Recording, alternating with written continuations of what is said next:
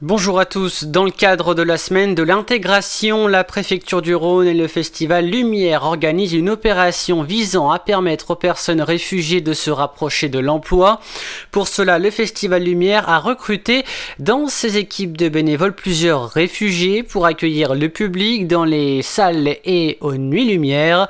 Une opération qui permet ainsi aux personnes réfugiées de se rapprocher de l'emploi en profitant de cette nouvelle expérience bénévole à Lyon.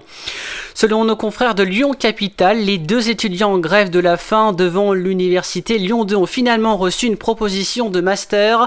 Rabat, étudiant de 25 ans, avait dû lever le camp mardi en raison d'une dégradation de son état de santé et avait alors mis un terme à sa grève de la faim. De son côté, Iman a été hospitalisé après avoir été victime d'un malaise. Ils ont tous les deux donc reçu cette proposition de master. La métropole de Lyon présente son nouvel outil pour mesurer l'impact social et écologique des entreprises. En septembre dernier était lancé un manifeste pour une industrie qui se transforme et s'engage pour l'environnement au Salon Global Industrie 2021.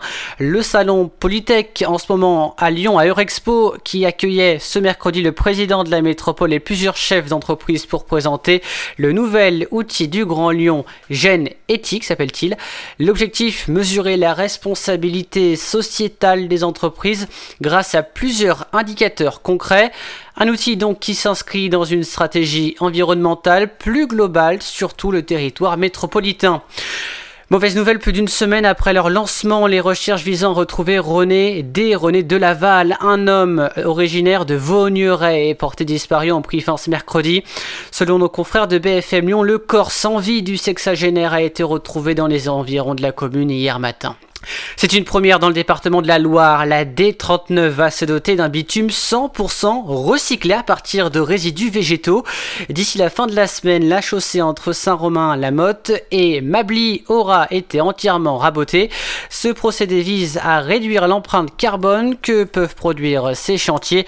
En effet, une initiative comme celle-ci permet de réduire le nombre d'allers-retours pour traiter le bitume et permet d'utiliser moins d'agents polluants grâce au mélange végétal. Une révolution nommée rétrovision. Le Citral, les TCL, euh, qui a mené des tests sur la ligne de bus 98. Puisqu'ils ont été concluants, il a été décidé de le généraliser à tout le réseau. Concrètement, les rétroviseurs des bus vont être enlevés pour être remplacés par des caméras situées au-dessus de la porte avant et de la fenêtre du conducteur. Les images filmées en temps réel sont ainsi projetées sur des écrans à l'intérieur du bus.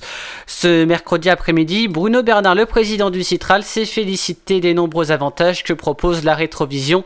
Selon lui, euh, une question aussi de sécurité, selon le président de la métropole. Et puis, un policier transporté à l'hôpital hier après une opération compliquée à la guillotière. Selon les informations de Lyon Mag, une opération de la police a viré à l'affrontement dans le quartier place Gabriel Péry. Des policiers municipaux ont voulu récupérer des vélos signalés volés, mais les agents ont fait face à des projectiles. Deux interpellations ont été menées par la police. Les deux vélos auraient été récupérés par les fonctionnaires.